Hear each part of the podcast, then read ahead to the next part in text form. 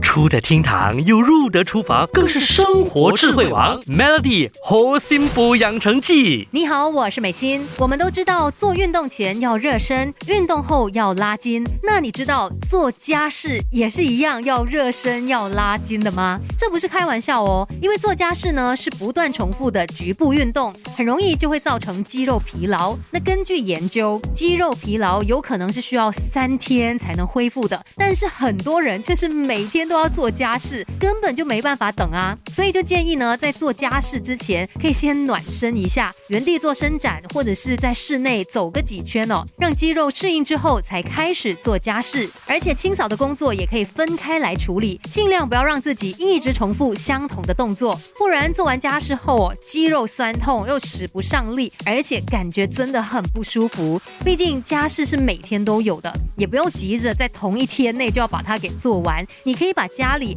拆成几个不同的区域来进行打扫，以免密集的做家事而造成肌肉啊关节伤害。另外呢，做完了家事哦，也不要急着就坐下来看电视休息啊，或者是划手机。你可以做一些增加关节活动度，还有肌力的运动，或者是选择做伸展的瑜伽动作。适量的伸展筋骨可以帮助你缓解隔天可能造成的酸痛。毕竟有很多核心补在做家事的时候啊，常常很容易就会奋不不顾身，可能会勉强的去搬重物，用力不当，或者是扭转身体之类的，都会让脊椎承受的压力突然改变而造成伤害。最后虽然完成了家事，却苦了自己，这又何必呢？好，先补千万不要以为自己是铁做的，也不需要为了做家事而伤身。